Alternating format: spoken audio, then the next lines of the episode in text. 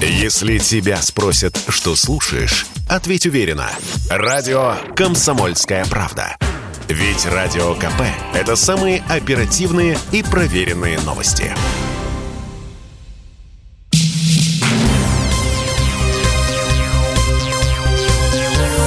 Темы дня.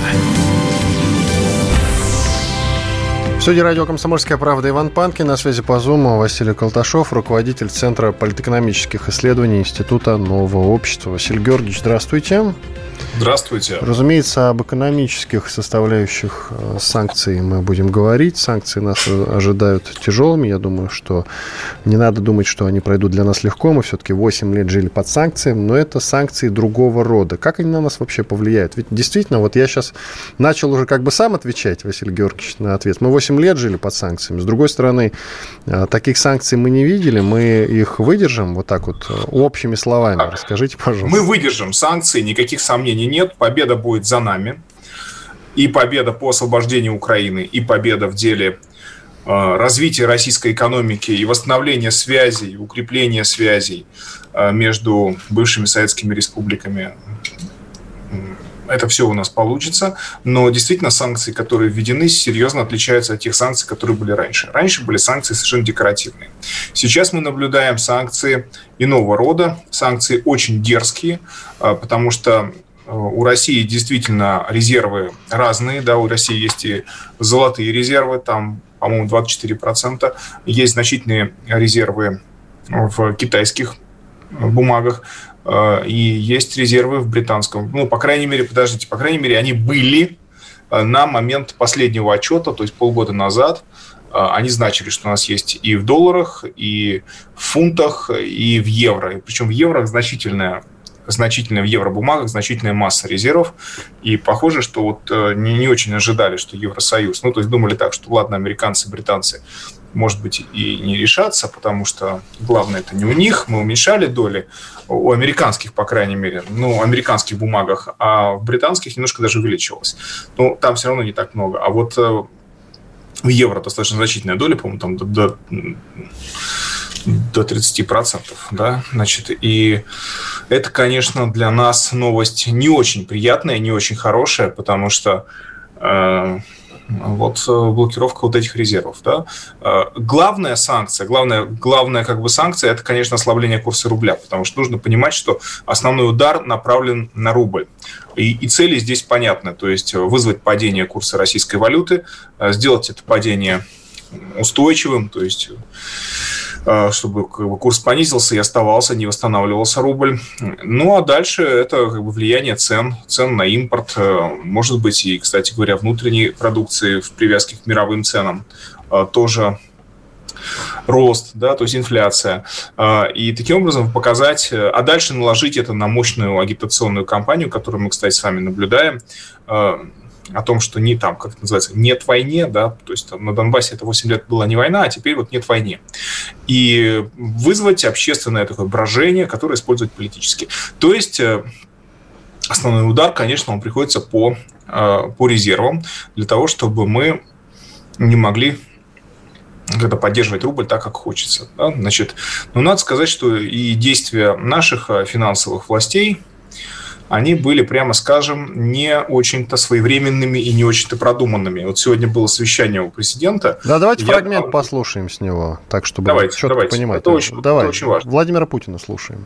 Я пригласил вас для того, чтобы поговорить о, о вопросах, связанных с экономикой, с финансами. Мы с Михаилом Владимировичем обсуждали эту тему, имея в виду, конечно, и те санкции, которые сейчас так называемые Э, западное сообщество, как, ее, как я его назвал в своем выступлении, это империя лжи, пытается реализовать в отношении нашей страны. Ну, это вот короткий, короткий комментарий Владимира Путина. Тут э, вопрос в чем? Видимо, были не готовы, получается, к ним. К санкциям? Я, я не знаю, были ли они не готовы э, случайно или были они не готовы умышленно, потому что вообще нужно было ставить фондовый рынок на паузу, на каникулы на две недели с начала операции. Ну, ну, для того, чтобы вот этих вот разнонаправленных движений, а по сути движений на вывод э, капиталов из ценных бумаг не было, им дали развернуться, потом эти деньги побежали на валютный рынок, обрушили рубль, ну и дальше куда они? Куда-то выскакивали эти деньги, да, значит, видимо, вовне России. И это все происходило. А, сейчас, ну, получается, что мы также наблюдали, да, нечто подобное. Вот только, только теперь будет действовать ограничение на продажу а, портфелей бумаг, да, вот э, иностранными держателями, а, будет продаваться 80% валютной выручки нашими экспортерами, и, возможно, это уже работает, э, потому что ясно, что вот то, как бы, то паническое падение, которое было утром, оно преодолено, и итоговые курс, который у нас есть, он лучше все-таки, значительно лучше, чем то, что было, потому что то, что было, это плохо. Но и, наконец, 20, повышение ставки на, до 20% – это мера, как минимум, очень-очень спорная, потому что а, эта мера а, плохо влияет на экономику. То есть это такой удар по экономике изнутри, потому что, вообще-то говоря, нужно действовать не повышением ставки. И ставка, ключевая ставка, это инструмент, который работает, если им пользоваться очень аккуратно. 20% это неаккуратно. Это неаккуратно, и никакой автоматической связи, кстати, между повышением ставки и укреплением национальной валюты нет. Это только э, написано в учебниках, что есть. Понимаете, вот там дети, когда они сдают ЕГЭ, там есть такие вопросы у нас там, а что будет с национальной валютой, ставку поднять, повысить. Э, то же самое студенты, им это положено зазубрить, но это ложь. Потому что, да, это работает, повышение ставки может укреплять национальную валюту, а может и не укреплять. Вот как это. Ну, как бы разные бывают обстоятельства и разные бывают э, повышения ставки, потому что э, повышение ставки до уровня ну, сверхвысокого, как сейчас, э, потому что высокая ставка уже была, достаточно высокая ставка, нормальная, это где-то, ну, я бы сказал, так, значит, процентов с 3 до 7. А, это э, что? Это значит, кредит дорожает. Даже если там удастся защитить наших ипотечников, уже хотя бы тех, кто взял ипотеку раньше, платят по ней проценты э, от повышения процентов, хотя банки, банки похоже, этого не спешат это, на, это, на это предложение среагировать, но я надеюсь, что здесь все будет хорошо, то как быть с кредитами для предприятий, новыми кредитами. Это, в общем-то, ну, такая вот наша экономика, она росла, и она может расти, а ее вот так вот э, по ней вот так бьют. И, э, кстати, рублю-то это как помогает? Вот я описал процесс, как рубль падал да, с продажей ценных бумаг. Вот как это ему помогает? Создана стрессовая ситуация извне. Значит, нужно что делать с рублем? Ограничивать вывод капиталов нужно, ну вот как Китай борется, боролся в 2016 году, например, с атакой на юань. Китай же ни разу не дал обвалить юань. А, Запад пытался, и в 2016 году была предпринята одна из самых активных попыток с использованием, а, в частности, даже средств э, Джорджа Сороса, как писали. А как и... обвалить юань, если у них э, полтора миллиарда населения? Юань вращается внутри страны. Там при всем ну, желании он, это очень нет, сложно. Нет. Да, дело не, не, в, не в миллиардах населения, да. А, ну, а, а тратят-то деньги, они активнее. А в том, что власти реагируют гораздо, гораздо более энергично. Мы тоже тратим деньги, не пассивно, я вас уверяю. Но дело не в этом. Дело в том, что нужно уметь пресечь э, вот эти вот как бы игры, понимаете? То есть игры нужно уметь пресечь регулятору. Наш регулятор игры не пресек. Это, конечно, проблема. Потом посмотрим, что будет дальше, но, честно говоря, у меня доверия большого к такой к такому, э, к, так, так, так, такому компоненту нашего тыла нет. Я вам честно скажу, я не знаю, что им в закрытом формате сказал президент, но у меня доверие э, не образовалось. Да, вот ни по итогам всех мероприятий января-февраля, ни по итогам даже сегодняшнего дня. А, наконец, э, нам нужно понять, что э, пора прекращать внешние атаки на рубль. То есть мы должны сделать вывод, что западные санкции бьют прежде всего по нашей валюте, и нужно остудить пыл западных стран. Как это сделать? Да? Значит, э, есть разные механизмы. Я думаю, что уже уместно пригрозить им освобождением интеллектуальной собственности. То есть тем, что мы просто откажемся признавать а, какие бы то ни было там лицензии, которые нужно покупать, патенты, э, иные права, и скажем, что вся созданная ими интеллектуальная собственность является отныне ничьей, э, и таковой является, ну, как, например, у нас же нет интеллектуальной собственности на колесо, на кириллицу, на латиницу. Ее нет. Это ничье.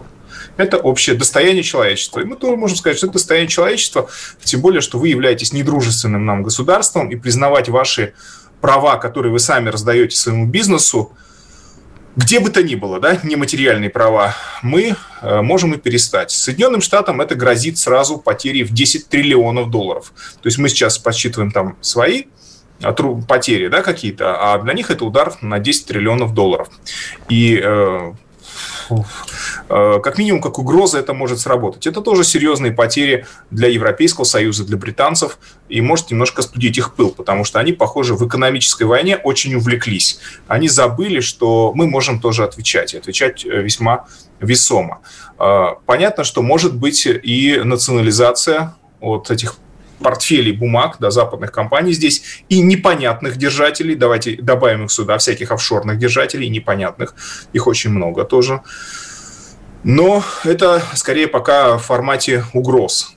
А, их же э, и угроз, и требований, что, потому что вообще-то а, санкции против Центрального банка, против Банка России – это очень серьезно, да, то есть это, э, ну, просто, не, просто неприемлемо, потому что нам же на протяжении многих десятилетий рассказывали о том, что банки, они вне политики, центральные банки, что они даже вне правительства, вне правительственной политики должны да, быть. Да, и, и действительно, с кем, с кем и как взаимодействует Центробанк, вообще до сих пор неизвестно. Это загадка на самом деле, действительно. Вот, кстати, кому, да, кому подчиняется действительно, кроме Владимира Путина, Набиулина? Это известно вообще, нет? 30 нет, никому. Ну, вообще-то она не должна подчиняться правительству. То есть давайте честно скажем, что э, центральные банки для того, не для того создаются, чтобы подчиняться правительству. Они Все могут понятно. с ним взаимодействовать. Но президенту подчиняться обязаны. Ясно. Иван Панкин, Василий Колташов, руководитель Центра политэкономических исследований Института Нового Общества. Делаем перерыв. Через две минуты продолжим наш эфир. Если вы слушаете его не сначала, то обязательно сможете послушать потом на сайте radiokp.ru. Через две минуты продолжим, как и сказал. Если тебя спросят, что слушаешь, ответь уверенно. Радио «Комсомольская правда». Ведь Радио КП – это истории и сюжеты о людях, которые обсуждает весь мир.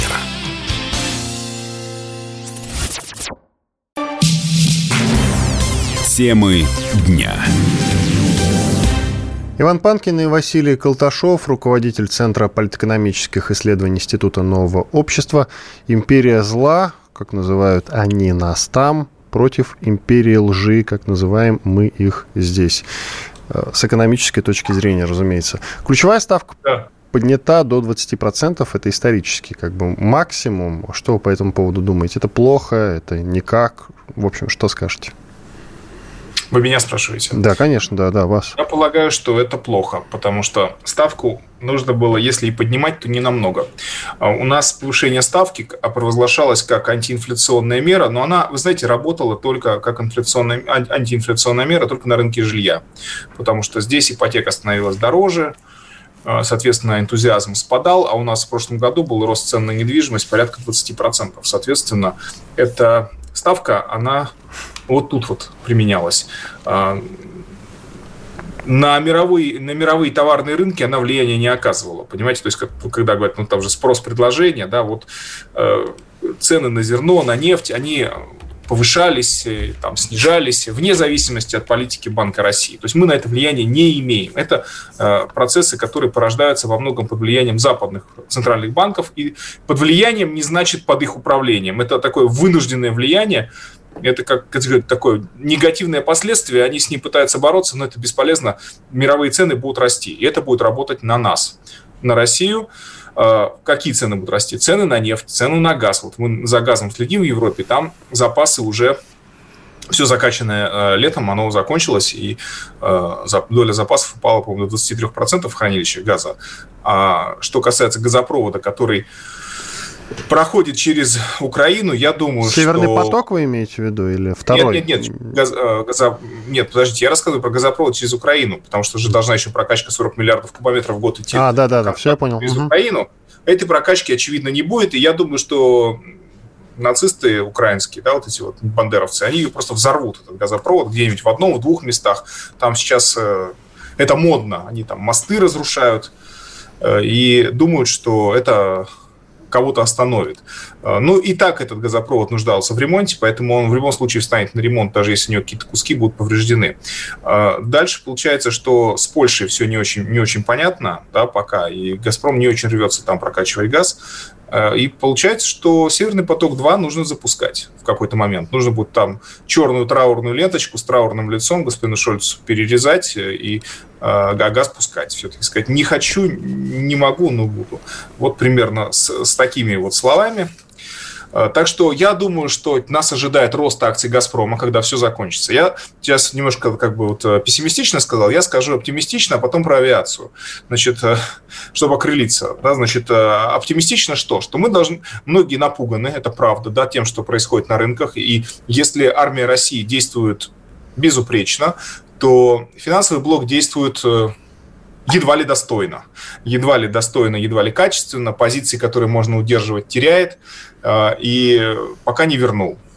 Э, меры, которые можно принять заранее, принимает после того, как это нужно. Ну, вот я вот это все описал, где и как происходит.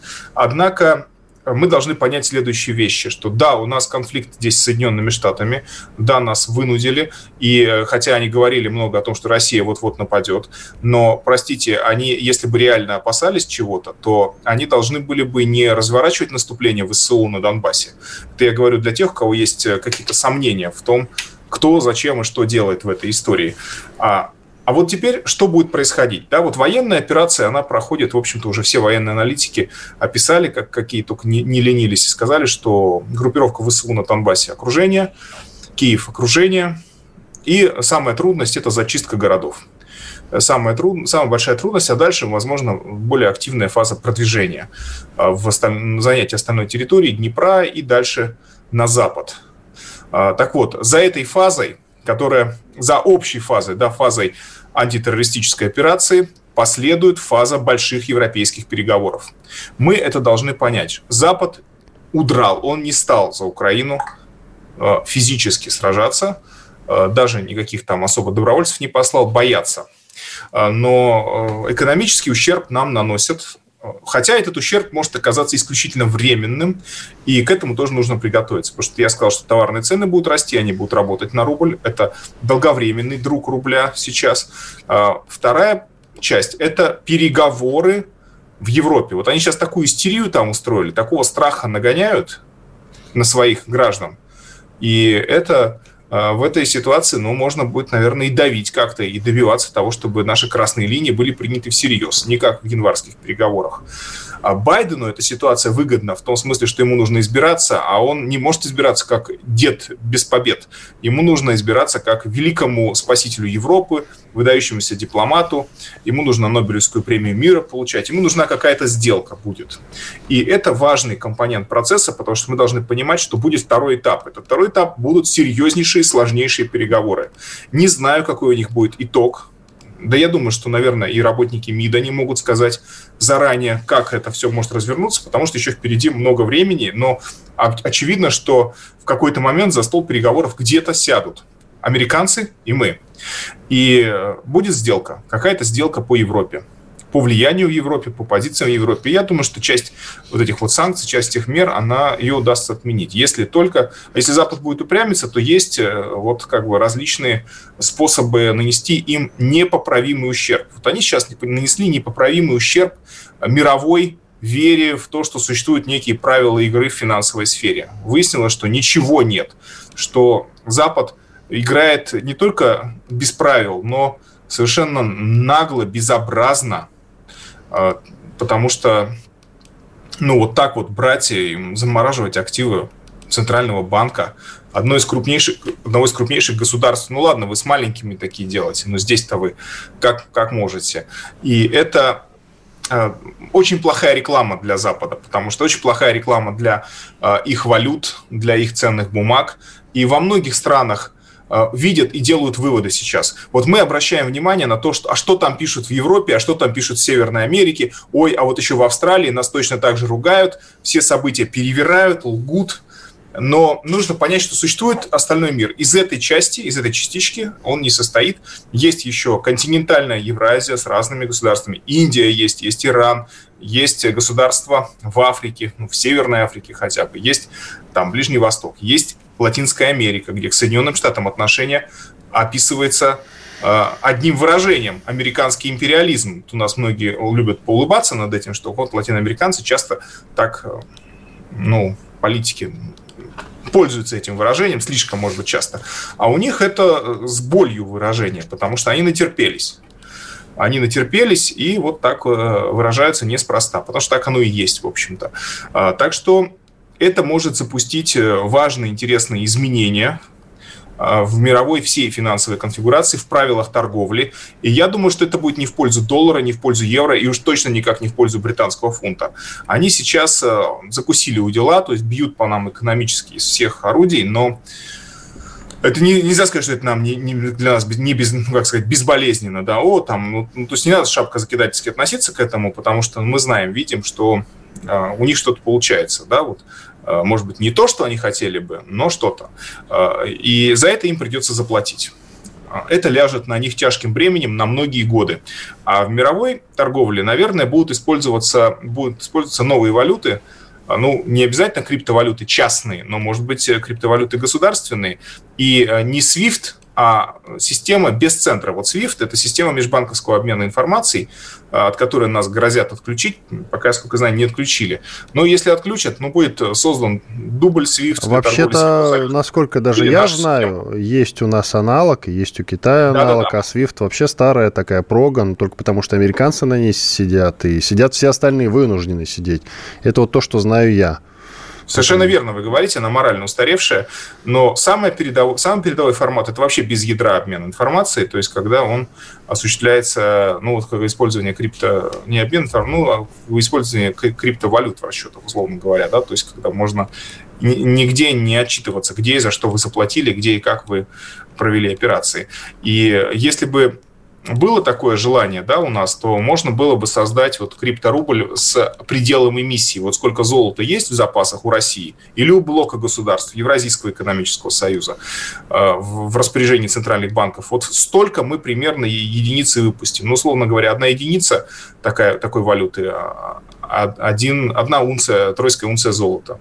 Вот так можно было бы сделать, и это, эту валюту запустить для международной торговли и для нашей торговли, и для международной, и для резервирования, и посмотреть, как она будет себя вести по отношению к доллару, потому что валюта, успех биткоина, он во многом связан с тем, что уж слишком много имитировали доллар, и э, возник запрос на валюту, которая имеет некие, некие пределы пределы эмиссии. Вот золото, оно почему всегда так использовалось? Не только потому, что трудно добыть, но и потому, что его, как бы, эта трудность добыть, она превращается в ограниченное количество. Соответственно, уметь правильно ограничить количество, это не только в диете да, полезно для здоровья, но это и полезно с точки зрения доверия к э, валютам. А вот почему Западе Путин-то отстоял биткоин. Очень... Теперь понятно, вот почему Путин биткоин. Ну, я не знаю, отстоял биткоин. Но вы, вы же помните, чуть не запретили, но вот последнее слово было за Нет, ну майнинг, майнинг разрешили, майнинг разрешили, потому что у нас много электрической энергии из сибирских рек,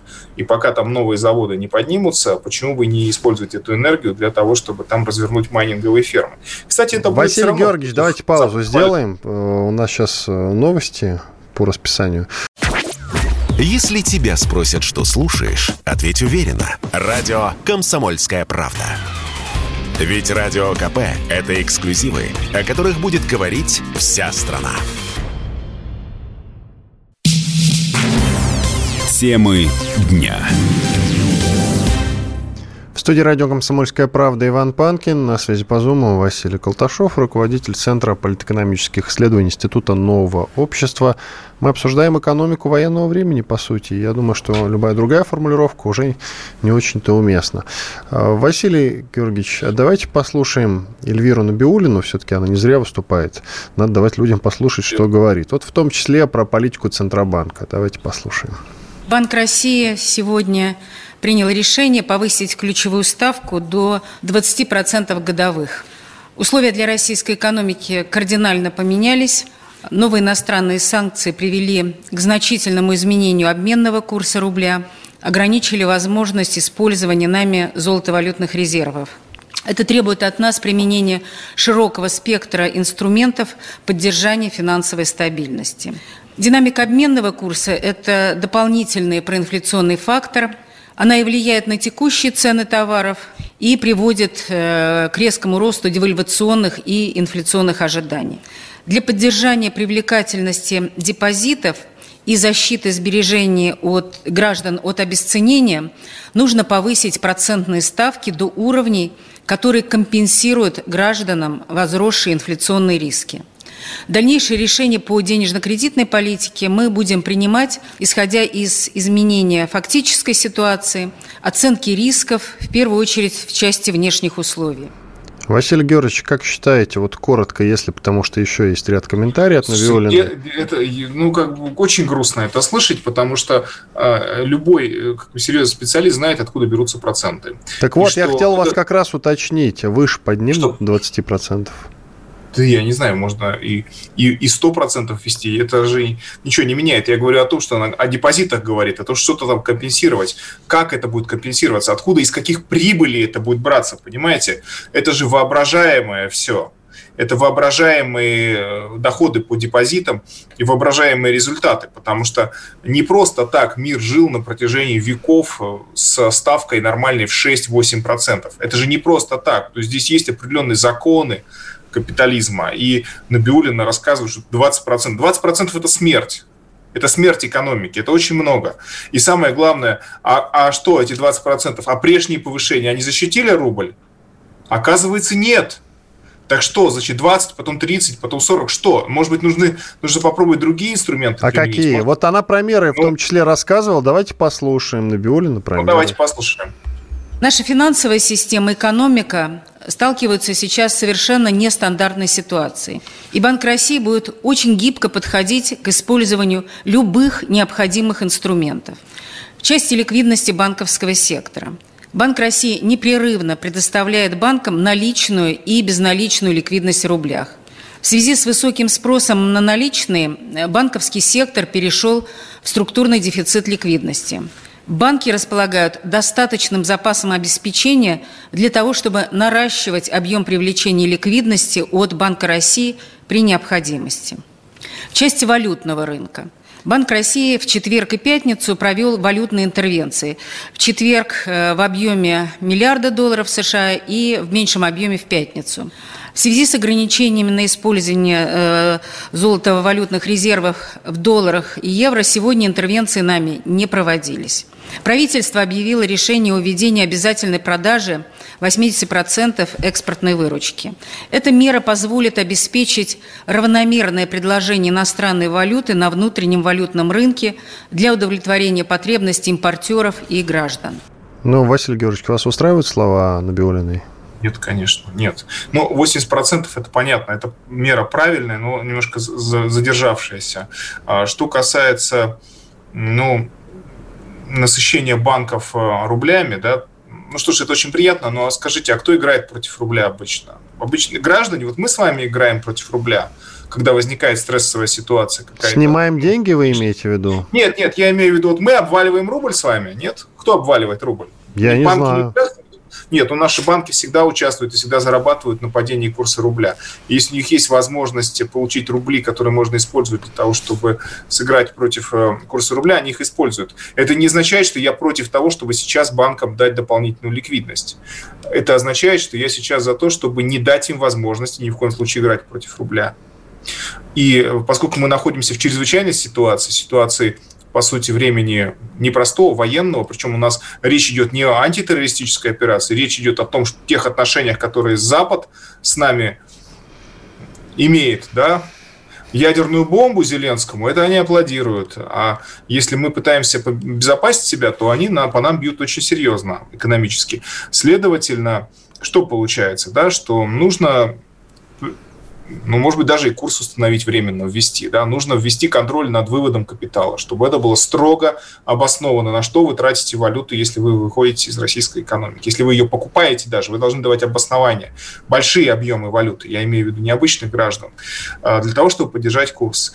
Значит, э, у меня остается один большой вопрос к Набиулиной. Вот она говорит, вот за, за, заблокированы эти резервы. Подождите, мы находились в ситуации нарастания конфликта год, в феврале. Ну, вообще не год, конечно, с декабря.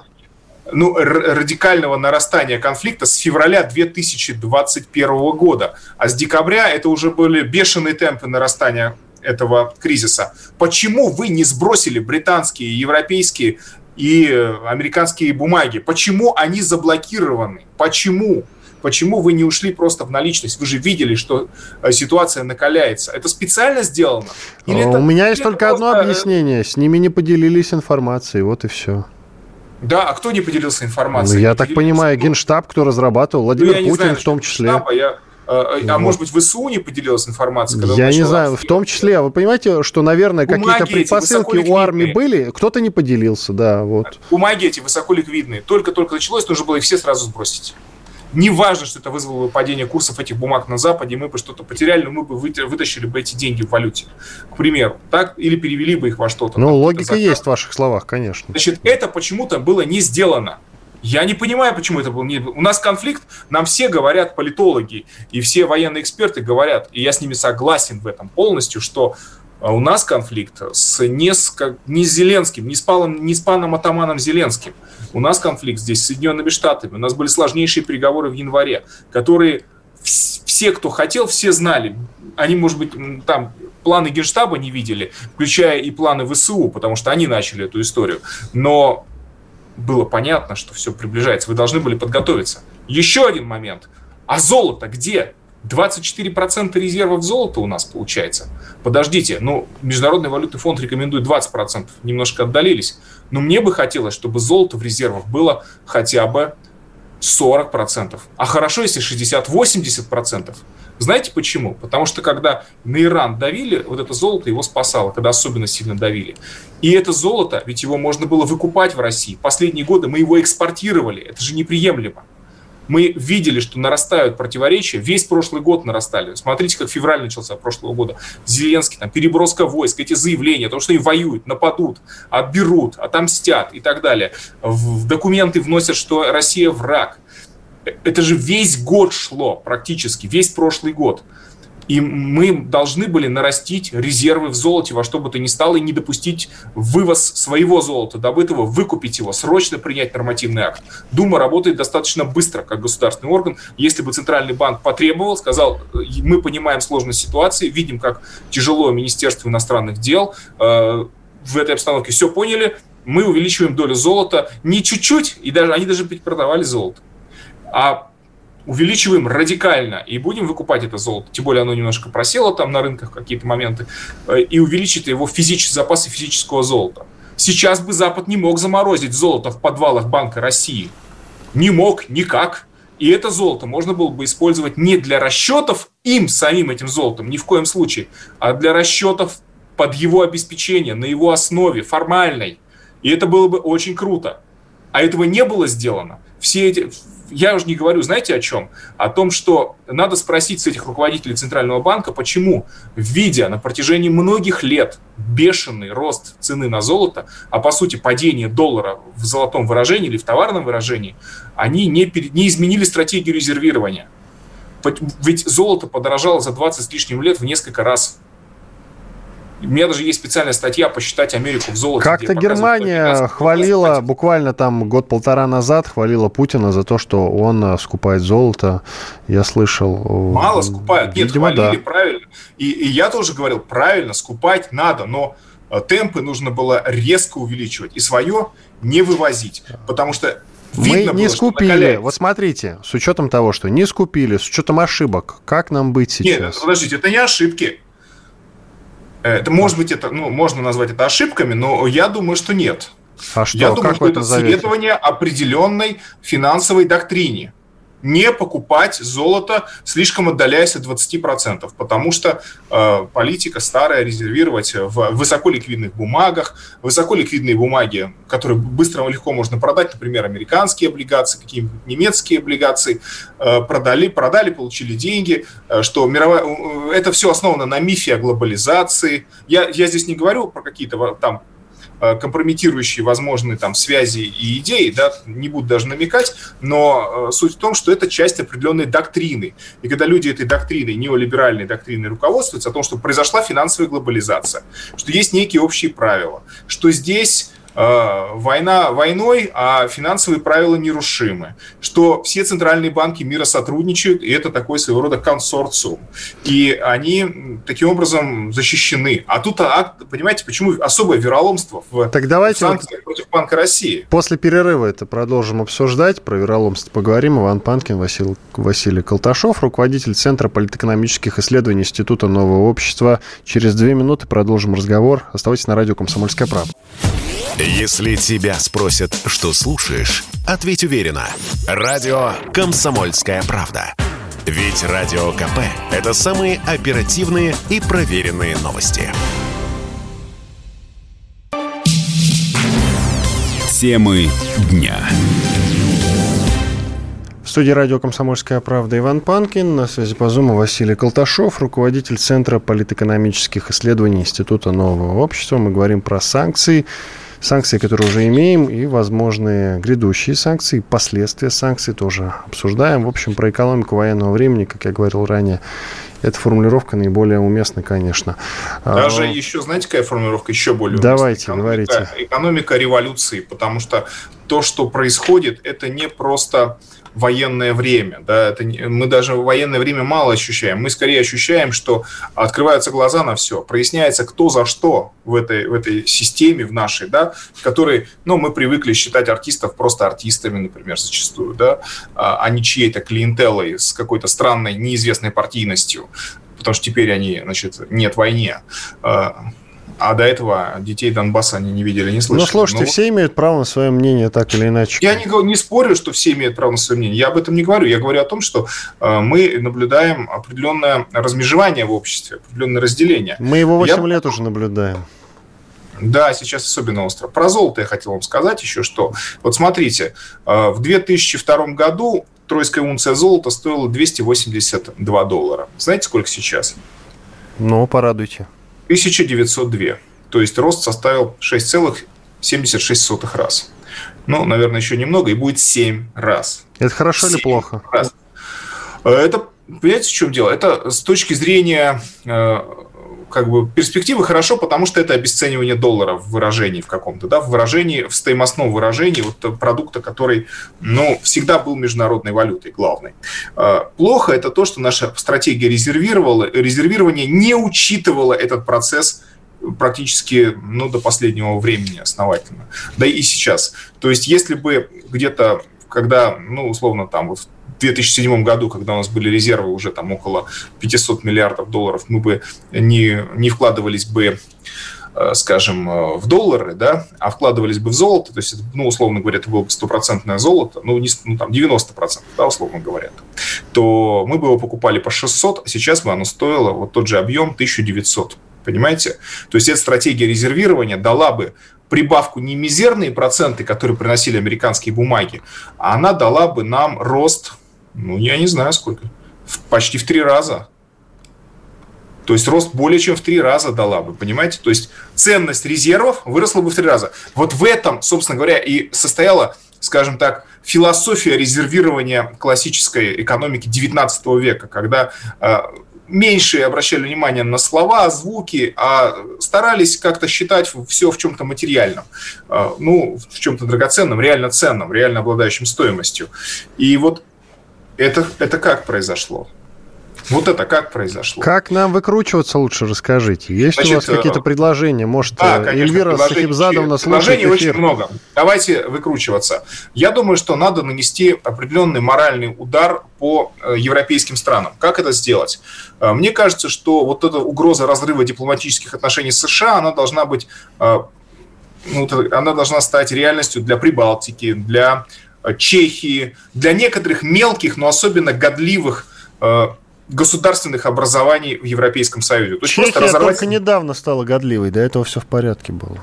Да я не знаю насчет все в порядке. А Петров и Баширов, которого они, которых они обвинили... Так нет, это Великобритания обвинила. Нет, нет. Ну, Вроде как во взрывах э, складов обвиняли все-таки не их конкретно. А ну, чехи сказали, что, по-моему, сказали, что они. Это был какой-то такой вот э, такой это, знаете, такое, это была знаете, не конкретная, по-моему, информация, а просто ну, рассуждение во всяком, вслух. Во всяком случае, нужно отвечать очень серьезно. И э, если мы не можем сейчас, вот я рассказывал про э, супероружие экономическое в отношении Соединенных Штатов, Штатов их интеллектуальную собственность э, трогать здесь гораздо эффективнее пригрозить на данном этапе, то в случае там с государствами, которые ведут себя безобразно, там Португалия какая-нибудь, да, или Испания, которая закрывает воздушное небо с Россией, что нам? Да мы можем освободить всю их интеллектуальную собственность, показать им, что это такое, показать, что мы можем делать. В случае с Прибалтикой может быть полный разрыв дип-отношений и полное экономическое, ну, прекращение всяких экономических связей.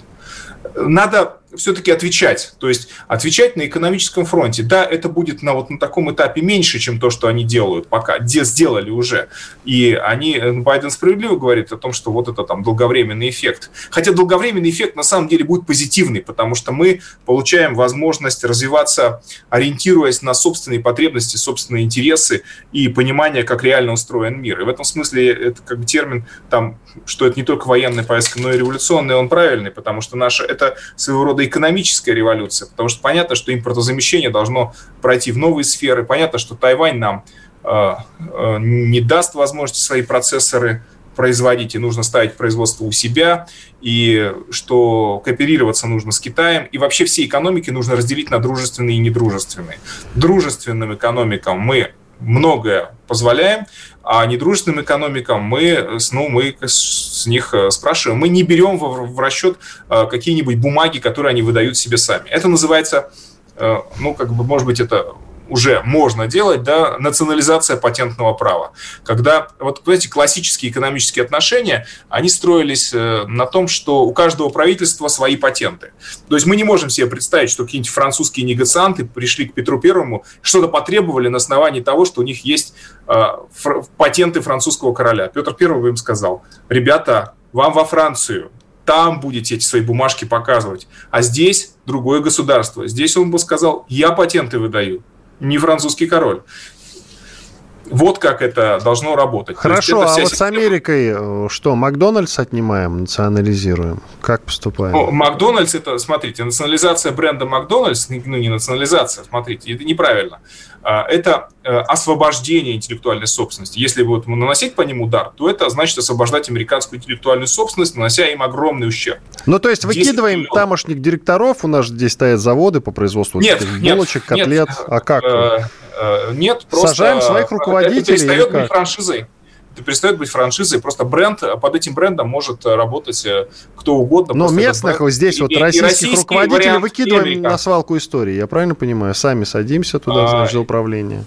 Ну, я полагаю, что да, это можно сделать так. Причем нет, зачем, зачем обязательно людей выкидывать? Да, посмотрите, ведь а, тут можно ну, как Нет, но это американские ставленники, согласованные все-таки с э, американским офисом. Что им там делать? Ну, в таком случае их можно заменить. То есть, ну, да. если вас интересует, как это работает в брендах, то с брендами это работает следующим образом. Бренд становится ничей, и, ну, в принципе, можно его зарегистрировать заново. Таким образом, получится Макдональдс американский и Макдональдс российский. Вы знаете, мы же за слово пиццерия не платим Италии ничего, или какой-то итальянской э, какому-нибудь городу. Я помню, что да? 8 лет назад, когда бардак Платим. на Украине начался, я слышал такую историю от э, сотрудников Европа Плюс радиостанции, что в, на Украине как раз ее взяли просто тупо и отжали, а потом сделали там еще аналог Европа Плюс, была такая, то есть как бы Европа плюс, все то же самое, только называется Европа плюс.